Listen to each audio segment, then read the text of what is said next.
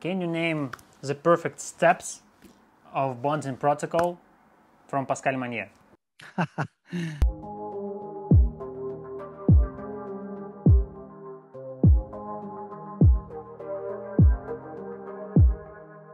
Hi. Hi, Pascal. Uh, How are you? Good. How are you doing? Good, good, good. Yes, despite the all the conditions, right? a little bit, uh, little bit disappointing to have to do this like this, but uh, it's it's crazy. We are. Uh, You're right. we, we, are facing a complicated situation here. Yeah. Uh, do you hear me well, or the yeah, connection is good? everything is yes. perfect. Uh, okay. So I think we can we can start. Um. And uh, first question is, uh, why did you decide to become a dentist? As you know, um, my brother was in the field before me, right? He was, um, he became a dental technician mm-hmm. when uh, he was basically uh, age 18, I think. And so I could see him, you know, uh, uh, share his passion for dentistry, and he would have immediately uh, participated to dental presentations. He would go to dental meetings as a technician, and he would take pictures during the dental meetings. And every time he would come back, it would be like he would show me all his uh, his slides that he took during those meetings, and he would uh, show me his work, and little by little, you know, it was uh, it was really uh, impressive, mm-hmm. and I got I got really touched by that. But then I started to have to decide what I want to study, so I went uh, to medicine first. So basically, I I started to study medicine because in Switzerland, medicine and dentistry is the same thing uh, at the beginning. The first two years are identical. So I said, you know what, I'm, I'm, I'm just going to start medicine and I can still decide later uh, after two years if I want to really study medicine or maybe why not going to dentistry. And, and when I was still in college, I visited my dentist, my own dentist for, for one uh, week and so I was with him one week looking at his work and just over his shoulder. And you know what's funny? I was mostly impressed by endodontics. and it, it's really, it doesn't make sense to me today. Yeah. But when I was over his shoulder and looking at him, you know, with the little endodontic files, and he was going into the tooth and all these little it was fascinating i was fascinating by fascinated by endodontics and after one year of studying medicine you know uh, i said you know what? I think i'm going to switch to dentistry. So after the second year uh, basically i started dental school in switzerland. And you know so it's a combination of my brother's influence my own dentist uh, visiting my own dentist and and that's it. So uh, then uh, here i was in dental school and to be honest with you i was not a great student. So i tell that to my students often you know when they struggle i share with them you know i was not the best i was not fast. Um, some of my classmates were very very fast and i was very frustrated to see them you know they were done with their work much before me and i needed to yeah i i had to work hard to get to the results that were expected. And it is really interesting to see how the classmates that were very fast very efficient right they were not the ones that, oops, sorry for that. Hmm. Okay. Sorry for that. It's okay. So the classmates that were the most efficient, rapid, uh, you know, impressive, they are not the ones who stayed in the academia. They are the ones who very quickly opened their practice and never taught. And those of us who were maybe more lagging and, you know, not so efficient, we stayed in the academia. Even though I have to tell you, when I graduated, I worked a little bit in private practice for um, a few years and uh, I enjoyed very much. It was very, very enjoyable, efficient. Um, but you know what? My call has been always to do research and to teach, really. So that's why I decided to stay in the academia also because I thought I can still one day, if I want, go to private practice. But academics is not for everybody. Now you are the mentor for a lot of dentists, uh, but yes. it's interesting who was your mentors. So yes, so very important. Um, there are mentors that are, you know, indirect mentors, and there are mentors that are direct mentors. So indirectly, I remember we had one professor that was extremely military, extremely severe old style, uh, you know, dictatorial teaching uh, in operative dentistry. And, and of course, he gave us this discipline of what he called rigorous and high quality dentistry. So he called it rigorous and high quality dentistry. in médecine dentaire rigoureuse et de qualité in French and you know this sentence is is like engraved in my brain somewhere here and uh, he, he was he was amazing with his hands and he taught us amalgam restorations. And you know it's funny because i have to tell you in those years we we we did not learn many many different techniques. I graduated with an excellent knowledge with amalgam restorations, with crowns and bridge, you know, all that uh, basic stuff, but very little, you know, it's not too, like today we have veneers, we have uh, we have composites, all the layering techniques, inlays, CAD-CAM, implant dentistry, right? We didn't have all of this back then. So life was quote, simple. Mm-hmm. And so that's why we graduated with excellent knowledge in a basic number, very limited number of techniques, right?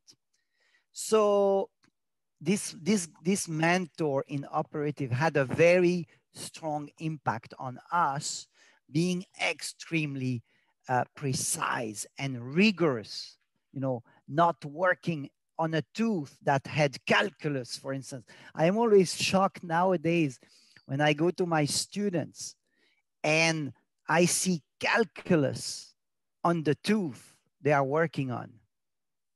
And I tell them, you know, at my time, if the professor in operative dentistry finds one microgram of calculus on a tooth, he would be mad at us, very mad at us, you know.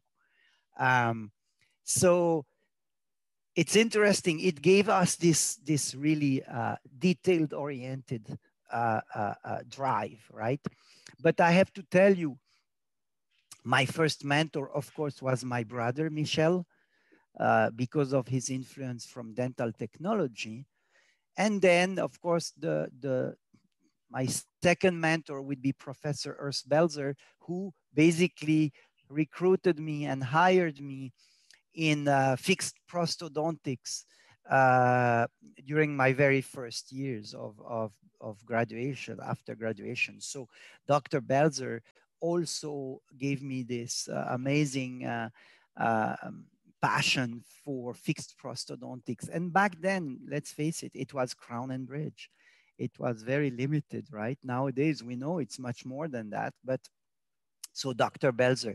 And finally, I have a third mentor who is the professor of biomaterials and biomechanics who directed or let's say uh, supervised my research during my PhD time in Minnesota and Minneapolis, where I went to really become an expert in biomaterials and biomechanics. And I did that because Dr. Belser one day came to me and said, you know, Pascal, you are very good in the academia now.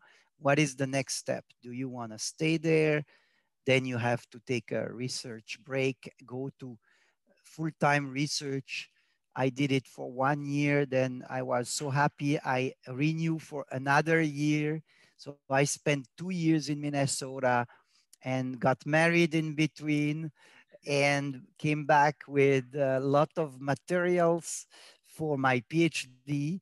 Uh, and uh, then got my PhD alongside with the book because actually I decided to write the, my first book on the same topic of my PhD. But if you want, my PhD thesis was more for the uh, uh, the research people, and the book is more for the clinicians, but it's the same topic basically.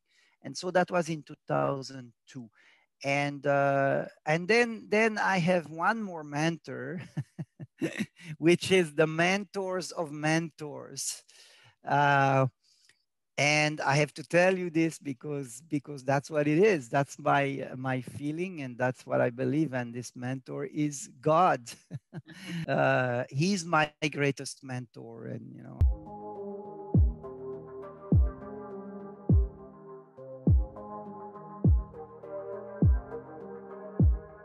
You are famously known as the father of biomimetic dentistry. Can you please explain what is the biomimetic approach?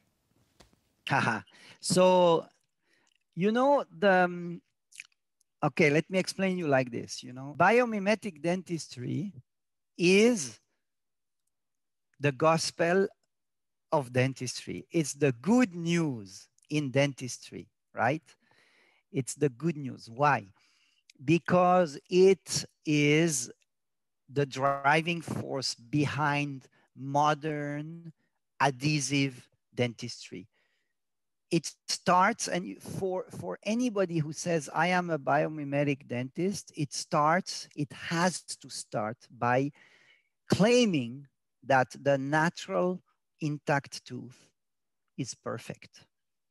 That the natural tooth made of enamel dentin and the dentino enamel junction is the model for reconstruction with the pulp of course the vital right so Biomimetics means acknowledging, recognizing, and respecting the fact that the natural intact tooth is our model for reconstruction and that it is made of a pulp, a vital pulp, so biology, number one.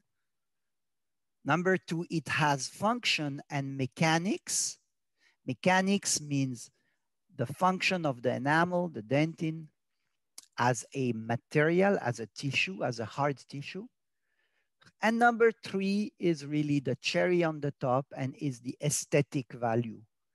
And if you can keep a tooth alive, which is like, that should be the, the most important principle in biomimetic dentistry is to keep a tooth alive, to prevent at all costs the loss of vitality. And I have done as a young dentist and as a student back in the 90s, 80s and 90s, I have sacrificed pulped, pulps in the name of prosthodontics, and that was wrong. We were killing healthy pulps to place post and core buildups. That was wrong. And when I see some of my colleagues today still using those invasive choices to eliminate pulp vitality and place post core buildups, it is wrong. And that is opposing to biomimetic dentistry. So I would say that's number one. Battle, fight against the loss of vitality. I always tell my patients, you cannot win the Olympic Games of of restorative dentistry with a non-vital tooth. Impossible. So fight for vitality. And that means a lot of things, you know, ultra conservative. That means very conservative deep caries removal. That means optimizing bonding approach, uh, favoring bonding rather than any type of retention and resistance form. This is number one. Number two, using materials that are going to simulate the function of enamel and dentin, right? And, and when you do those things, that implies function mechanics. So this is biomimetic dentistry. And so the cornerstone of biomimetic dentistry is adhesive dentistry. It's bonding. There is no biomimetic dentistry without bonding. And so you need to be an expert in bonding of your material to the enamel. Believe me, there's a lot of mistakes still people do when they bond to enamel. Bonding, of course, to dentin also, and bonding to ceramics and to uh, porcelain and to composite resin. The dentin bond is the most controversial, but thanks God, we have amazing products and amazing protocols to uh, facilitate dentin bonding. And one of them is called immediate dentin sealing. And so there are lots of other techniques in biomimetic dentistry that we have developed, like thermo-modified luting. We don't use anymore uh, cements, resin cements. We use preheated composite restoratives as luting agent. Another technique that is critical is deep margin elevation, which will avoid you a lot of trouble like crown lengthening, will avoid you many times to basically lose a tooth uh, because of deep margins uh, and so forth. So this is in a as as as as uh, let's say compacted as possible the definition of biomimetic dentistry. -huh. Okay, uh, so uh, let's talk about the Bible in, in dentistry. about yes. yes. About your book. Um, can you tell the the story of the creation of this book?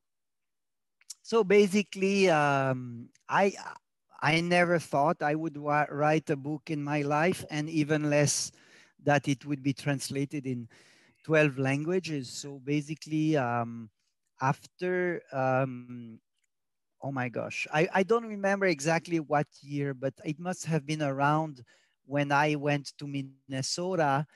Quintessence uh, approached me and they were asking me many years in a row. They asked me for a book. They asked me for a book. They asked me for a book. Everybody asked me for a book. And then I said, okay, I think it's time that uh, that I make it happen, right? So I started, and Dr. Belser, became my co-author, my, my mentor, and he, he really uh, provided the conditions for me to write the book because it's not easy to teach, to do research, and I was doing my PhD at the same time and do all those things uh, together. But Dr. Belser uh, really gave me the, the time to do that. And it took me two years to put together my thoughts, but it was not like too difficult in terms of content uh, because I knew exactly what I wanted to say, which is exactly what I explained to you. Mm-hmm. Um, it was just putting things together. So it took me two years of work and and and came to the book, to the the, the book that you know. And uh, thanks God, I was able, like in the last two years, to come up with a significant uh, update and a new version that I just completed and is now uh, in the hands of Quintessence again, Quintessence Chicago. They have a great team there and they are doing a, a great job putting together. But uh, this time it will be two books in one because there was too much. So um, I had to, um, yeah, it will be about 900 pages. So that's why we, we split it in 500 plus 400. So it will be a case with two books. Uh, and it will cover the first book I did. I had decided to focus on the anterior dentition, and in the second book it will be both anterior and posterior dentition, but with the same idea of biomimetic dentistry, which means always started with starting with understanding the biomechanics of the tooth, understanding the biomechanic principles of the tooth, understanding the morphology of the tooth. And so the, there's a huge uh, chapter about morphology, much bigger than the first book. And, um, and of course, then looking at all the possible uh, therapeutic approaches. Uh, I have opened a door of semi-direct techniques. You know, in the first book, I was looking more at direct and indirect techniques. Now I open a new chapter called semi-direct approach, um, which are, um, if you don't know yet, but it's the basically luted, uh, indirect cemented restoration, but made by the dentist in his office. We will be waiting for your for your book. I think it will be in Russia very soon. yeah, it's now it's in the hand of, of, of the publisher and they are working very hard, but I don't have a timeline. I'm hoping for uh, Easter 2021. That would be perfect. Okay. date. okay, we will wait for it. Uh, so I have another question for you. Uh, as you are the, the primary source uh, of information about bonding, Yes. And uh, we all are referring to you. So thank you. I have a question. Which uh, adhesive is is the best nowadays? okay. Um, I will try to not mention a brand and then you can find your way. Okay. Um, as you know, adhesive dentistry has evolved into simplification, right? That's what the, the manufacturers are trying to uh, develop adhesives that are simpler, faster, and you and me know very well that unfortunately, this development is at the cost of efficiency. So simplified adhesive have many, many, many difficulties and problems. And I, in my opinion, the most uh, problematic aspect of those adhesives is related to their mode of application and to their thickness. And thickness not only of the hybrid layer, but the thickness of the adhesive on top. And we know that whenever you have to air thin an adhesive, right, which is most of those new products, they have to be air thin because everything is in one bottle. So you have solvent and adhesive in the same bottle. The problem with that is that you have to evaporate solvent, you air thin the adhesive. And when the adhesive is air thinned, it is sometimes thinner than the oxygen inhibited layer, which means when you light cure the adhesive, it's not going to polymerize properly. And that is a huge problem. This is the essence of the problem of new adhesives. So there is a way around that. And we, in a recent research that is still unpublished, we found out that covering those simplified adhesive with a layer of flowable composite enhances significantly their performance, right? So here's, a, without being too product specific, I would like to say that. I think that simplified adhesives are amazing. They are amazing self-etching adhesives uh, that are on the market there. Huh? I would say self-etching two steps, right? It's very important to have a separate hydrophobic resin coating. And those that are unfilled, now you, it's becoming a little bit more pr precise, right? Yeah. Those simplified self-etch two steps adhesives that are unfilled or only lightly filled should be protected by an additional layer mm-hmm. of flowable composite.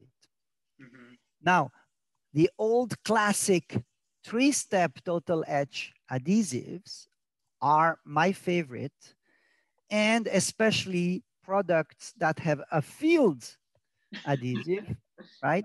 So now if you look at three-step total etch adhesives with a filled adhesive, you don't have too many on the market. Yeah. Uh, right. And that's the only name I'm going to mention here. It's called Optibond FL. you know very well that the king of self-etch adhesive is SE Bond from Kuraray. So those are the two products that really stand out. But as I said, Optibond FL has a filled adhesive.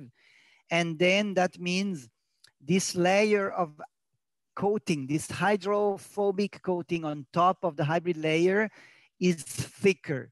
And that is very important for good polymerization. So the advantage of this adhesive is that you don't need an extra layer of flowable resin on top.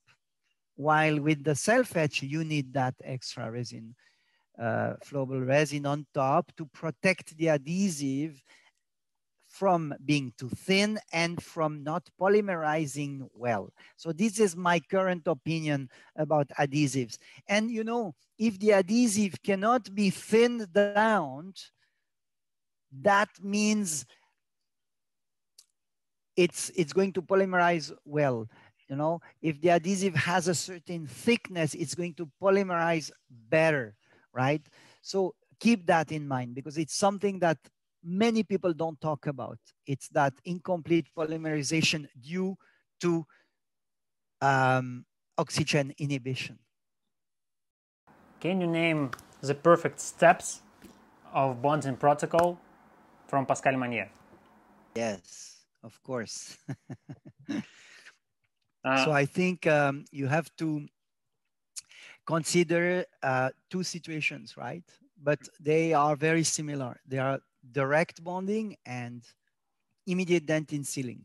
Mm-hmm. But basically, it's the same uh, protocol of bonding. First, I want I'm going to focus on dentin bonding because enamel bonding, I think everybody knows, right? Uh, it's etching, etching from you know 20, 30 seconds with phosphoric acid, 35, 37%, rinsing, drying, I remember when I deliver restorations that are on preparations that have been already dentin sealed, right, with IDS, immediate dentin sealing. When I deliver an inlay, an onlay, or a veneer, uh, I like to alcohol dry the enamel. I use alcohol to dry the enamel. You cannot do that when you do direct bonding to enamel and dentin because that would dehydrate the dentin. So for dentin bonding specifically, the first step is if your tooth has endodontic treatment. Now you are dealing with not only dentin, but you are dealing with exposed gutta percha and canal sealer, right? And that means when you apply your dentin bonding agent, which has solvent in the primer or acetone and alcohol, you are going to interact with the, the canal sealer, with the cement in the canal. And so you are going to create, you are going to dissolve the cement, you are going to create a smear that is not going to have a good effect on the dentin bond. And so the first step when you have a tooth with a root canal treatment is to create a small barrier with glass ionomer. So I will always isolate the canal from the rest of the dentin by placing a, a small glass ionomer uh, barrier on top of the canals. Then you can start your bonding procedure. You can start etching. Okay, actually there's one more step before etching, very important, is freshly cutting the dentin.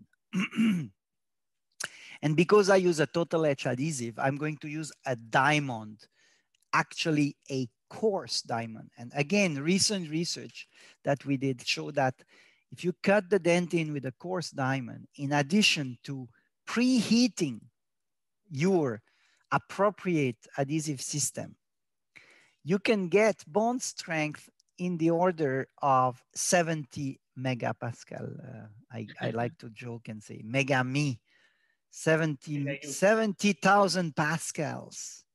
Imagine the strength of 70,000 pascals. Uh, so preheating the adhesive, and that means you need a unidose system because uh, adhesives cannot pre be preheated in a bottle. They have to be in a rocket delivery system. So we use a rocket version of Optibond FL. then you need to roughen the dentin with a coarse diamond. But as you know, this works only with total etch adhesives because when you roughen dentin with a coarse diamond, you are going to create a very thick layer of smear. And that smear is not good for self-etch adhesives. So if you use a self-etch adhesive, you have to clean the dentin. There is one additional step, you know. Then that's why it doesn't make sense to me because you want to use a, a, simplified adhesive, but you have anyway you have more steps to to do. So it's it's it's counterproductive. So with a self-etch adhesive, after cutting your dentin with a diamond, a coarse diamond, why a coarse diamond? because it's going to make the dentin very irregular, uh-huh. very like the waves. And exactly, it's your dentin is going to look like the surface of the ocean when there's a storm, right?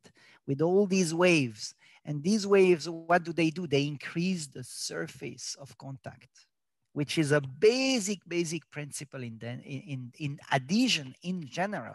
You want a rough surface, right? When you etch enamel, what do you create? You create a rough surface. And so the, the dentino enamel junction is a multi scalloped rough interface. And the, the coarse diamond is doing that. So, so if you are asking me Pascal-Magne protocol, number one, you have to roughen dentin, freshly cut and roughen dentin with a coarse diamond.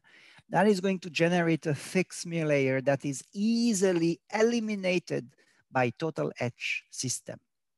So you are going to etch the dentin. And now you can, the beauty of total etch systems is that you can differentiate between old sclerotic dentin and young freshly cut dentin by choosing an appropriate etching time.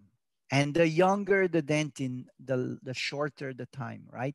So this young freshly cut dentin, you are going to etch only maybe for 10 seconds, while the sclerotic dentin, you can extend your etching time to 20, 25 seconds. And that's the beauty of total etch. Now you can take into account the type of dentin, you see? After etching and rinsing and careful drying, you want to have a, a, dry dentin, but not dehydrated dentin. Huh? then you apply the primer. The primer is basically water and alcohol or other solvents. And you have to uh, basically gently massage the dentin with the micro brush, which is going to infuse the uh, collagen network we know that with a total etch, you will have a uh, depth of demineralization of about three microns, three, four microns. And the, the longer you give the primer, the time to infuse that uh, demineralized layer, the better will be your bond. So I usually apply the primer for several times, several coats, 20 seconds each, with a gentle massage movement to really favor the penetration of the primer into the dentin. After that, you gently eliminate all the excess fluid from the surface of dentin. So basically, you don't uh, dehydrate again the dentin, you eliminate the excess of solvent. That means this moving layer of fluid on the surface of dentin. And, and you do that with air and suction. And once it's done, you see a shiny dentin. You know, yesterday I was in the student clinic, I apply my primer as long as I, you know, I told you several layers, and then we dry the primer and the surface of dentin looks completely dull. That means the dentin has completely absorbed the primer. In that case, you need to reapply the primer uh, and, and give more primer because when you dry the primer, even though you eliminate the fluid layer on the surface of dentin, you should have a shiny uh, dentin surface. Once this is done, you are going to apply the resin coating, which is the adhesive, bottle number two in the case of Optibond FL. And that's a very important component. I will always favor a system that has a separate uh, adhesive resin coating, right? Which is also the case of, uh, of SE bond, for instance. But that resin coating should not be thin, or if it is thin, it has to be doubled with a layer of flowable composite, right? In the case of Optibond FL, because that layer is filled 48% in weight, when you apply the adhesive, it will make a uniform resin coating, which very important, in addition of being uniform and thick, it is radio opaque. Mm. Not many adhesives are radio opaque and you want them radio opaque. You know, the other day I have a case, I see this uniform empty gap on the x-ray and you are like, what is it? Is it a gap or is it an unfilled adhesive? You don't know. So having a radio opaque adhesive system is extremely important. Amazing, huh? And, and so you apply your adhesive, you light cure it, and it's going to light cure properly if it is thick enough, which means what thickness? More than 30, 40 micron. It has to be more than 30, 40 micron. And believe me, many adhesives, simplified adhesives that are air thinned because they need to be air thinned because of the solvent, they end up less than that. And that 30, 40 micron is exactly the thickness of the oxygen inhibition layer. Now you understand eh, how everything is coming around together. Once the adhesive has been uh, light cured, then you can proceed whether it is layering your composite or uh, adding composites for geometric reasons in case of inlays, onlays, you know. Uh, you can line additional composite onto the, the adhesive to increase geometry, to fill in undercuts, to elevate a deep margin, to elevate a deep preparation, uh, so that you stay within range on light of light curing the inlay when it's a thick restoration. And then once you have done all the, the, the above, then you start light curing the uh, composite liner and then air blocking and light curing again. In case of inlays, onlays, and veneers, I would take the burr after that and re-prep all my enamel margins. you see my son there? You see my son? okay, Santiago, we saw you. is you know i'm i have to tell you i'm at home it's a stay at home we have a stay at home order here in los angeles yeah, oh, yeah yeah the kids the kids are doing uh, homeschool uh, with Zoom, also like us. So we are basically three people on Zoom at the moment. and so that's why you may have heard and seen some uh, activities in the background. anyway, so yeah, I think that after you do your immediate dentin sealing, you can come back and carefully reprep your enamel margins to have a clean margin and uh, because dentin sealing, immediate dentin sealing is not for enamel, it's mainly for dentin. So we like to keep the bonding to enamel to the stage of delivery of the inlay, onlay, or veneers. And I even use IDS for crowns, to be honest with you. So I think these were the, the uh, Pascal Magne bonding procedure. Remember the RAF coarse diamond. Remember you can preheat your adhesive. We use a little heater called Calset device. uh, to, so uh, you should not preheat the uh, primer more than 10 minutes, I would say.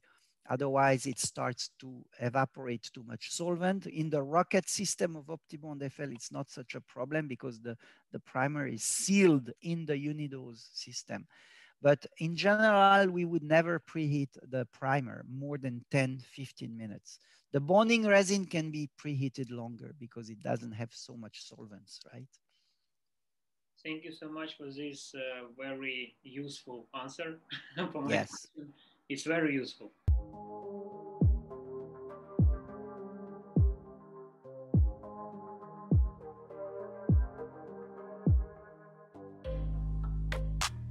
So a year ago, you was in Russia with your course. So yeah. what are your impressions of uh, the Russian dentists? Oh, uh, you know, I've been, uh, I'm, I met many Russian, Russian dentists. We had, we had a whole Russian group come to San Francisco to take my, my course, and uh, I see a huge talent in Russia, and mm-hmm. uh, you know, uh, you have it's not only Russia. You see, you go to Ukraine and yes, and, yes. and neighboring and dentistry uh, there, and um, I see, you know, uh, uh, those uh, Russian dentists that I met, they really want to go to the next level, and so I was really excited that my book was translated in Russian language for for that purpose. Um, you know, we we decided to come to Russia last year as a family mm-hmm. because it was also an amazing experience. I have to say, uh, you know, Dr. Baburov, yeah, who invited me, he took great, great care of us. So I have to say, our experience in Russia was absolutely outstanding. We had a great time in um, St. Petersburg uh, it was a complete experience. You know, uh, mm-hmm. it was a great pleasure to lecture, to meet my Russian colleagues who are also passionate about biomimetic dentistry, and to discover the Russian uh, culture, you know, and the Russian history. And being in St. Petersburg was absolutely uh, fantastic. As a, as a family, it was a, I think my kids will remember this experience for the rest of their lives. Mm-hmm.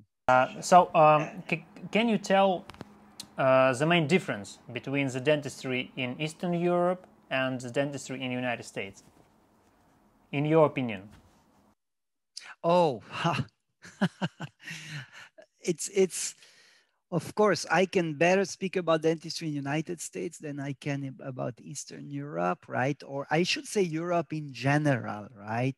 So I think that uh, American dentistry is a little bit more uh, uh, focused on the business side of, the, of dentistry, right? And I don't say that as a negative way. Huh? I don't say it negatively because I think that it's important to talk about money when sure. we do dentistry. It's important to serve everybody. Um, that means you know, uh, we have to have treatment plans also for the poor to be treated. And uh, I, I, think that's um, something I, I see here in America. It's, it's a little bit more aggressive in the business standpoint than it is in Europe, right? We can talk about money here a little bit more freely than we can talk about money in Europe. It's not taboo. It's not taboo to be successful. And, you know, I see my European colleagues, for instance, when they go to dental meeting, they usually use their old car. they don't show off their last Porsche. While here is like, oh yeah, yeah, uh, you want to bring your Ferrari to the dental meeting because being successful is a celebration of success. So um, American dentistry, I think, is very strong in periodontics and implant dentistry. I think it's a little bit weaker in prosthodontics and restorative dentistry. And I think in Europe, it's the opposite. It's a much stronger in, you know, aesthetic restorative dentistry and prosthodontics in Europe.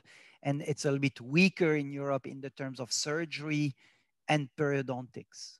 So that's what I, I have. So, so two main differences, I would say, the, the business aspect of dentistry and then also disciplines, different strength according to the discipline. You know, here I'm extremely shocked how the, the prosthodontics principles are old fashioned in, in North America. Uh, yeah, and you can find a lot of dental schools still teaching the good old prosthodontic principles. And it's invasive. Sometimes it's, uh, it's really invasive and that, that is disappointing. And I think Europe in terms of, and, and I include Russia, Europe in terms of, of, of restorative dentistry is a little bit more advanced in that regard. Yeah. So uh, your advices for young dentists, for young dental students? I would say young dental students need to need guidance, right? Nowadays, the challenge of making quote a dentist is that we have too many disciplines to teach, right? As I was telling you, when I was a student, we focused on a limited number of simple procedures like amalgams and crowns, right? And we knew how to do it because there was a limited uh, learning to do. Nowadays, we want the students to know everything, you know, endo, perio, pros, uh, pros with all the different technique, CAD-CAM, implants, restorative dentistry, resin infiltration, bleaching, etc. All these things didn't exist back then.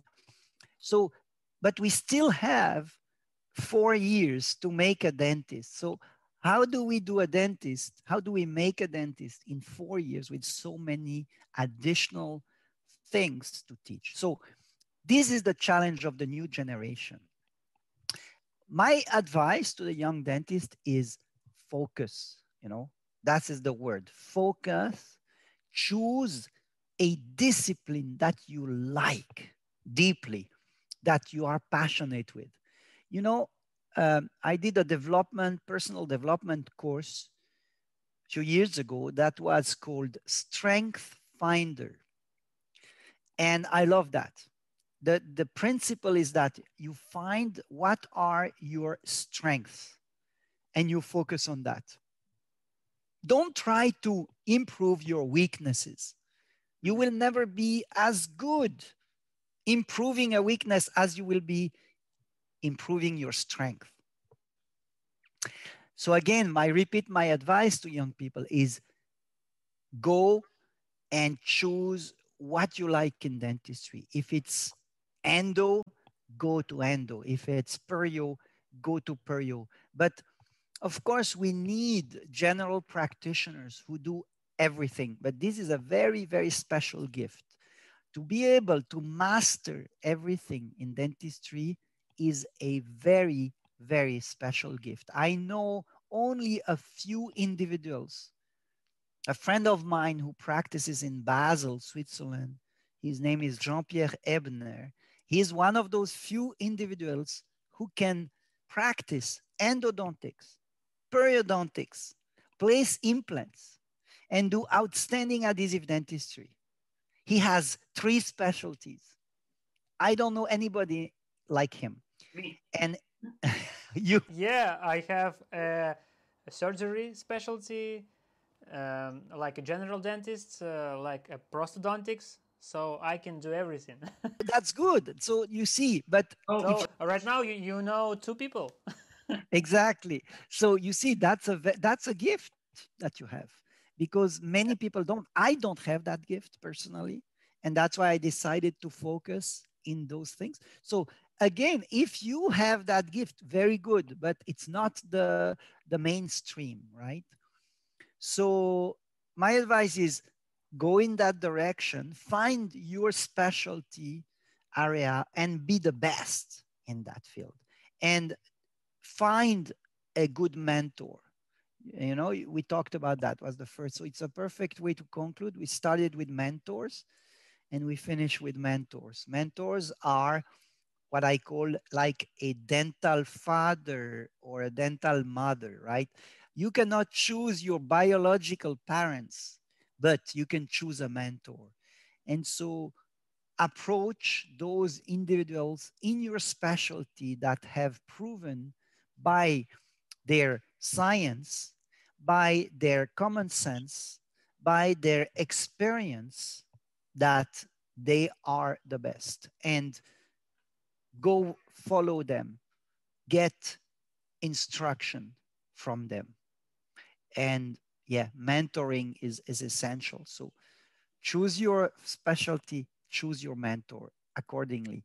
I think that's the best advice I can give you to those yeah. young people and focus, focus. Because, you know, technology and the young generation, look what's happening. They multitask, they, they do 20 things at the same time. And at the end, they are not good in anything because they do too many things. And this is the same in the academia. We want to teach students too many things they ended up graduating and they don't know anything because they have been taught too many different things. You know, I would dream of schools that actually already specialize in the under in the pre-graduate uh, in the pre-graduate level. You know, where student can already choose a little bit where they want to go in the future, because we lose a lot of time teaching students. I don't know periodontics and their only dream is to become an, an orthodontist you know and everything they learn in perio is going to be really lost because they go in in ortho specialty anyway thank you so much and i have the last one yes uh, how does it feel to be the great pascal Magne? Oh my gosh, what should I say? I, it feels, you know, I feel privileged to be a member of the humane society on earth. That's the only thing I can tell you. And I feel even more privileged to be uh, a follower of Jesus Christ. That is how it feels. And as a follower of Jesus Christ, you know, you feel very humble because my model is this man called Jesus who walked on this planet 2000 years ago and had a perfect behavior.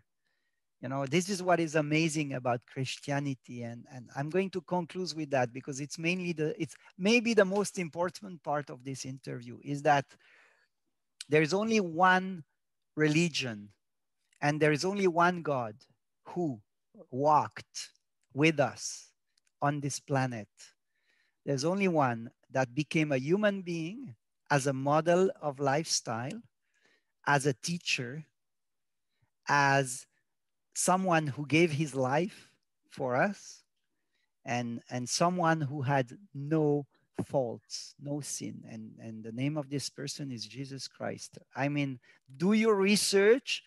I want to challenge all those colleagues who are listening. Do as I did at age 29.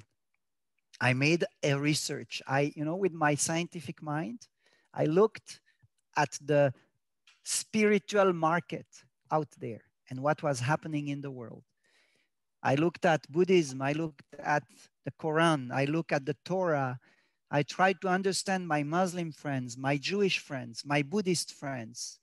I tried to uh, make a deep and honest, sincere analysis, sincere analysis of each religion. And there is only one where God made himself a human being to walk on earth along our side. And that religion is called Christianity.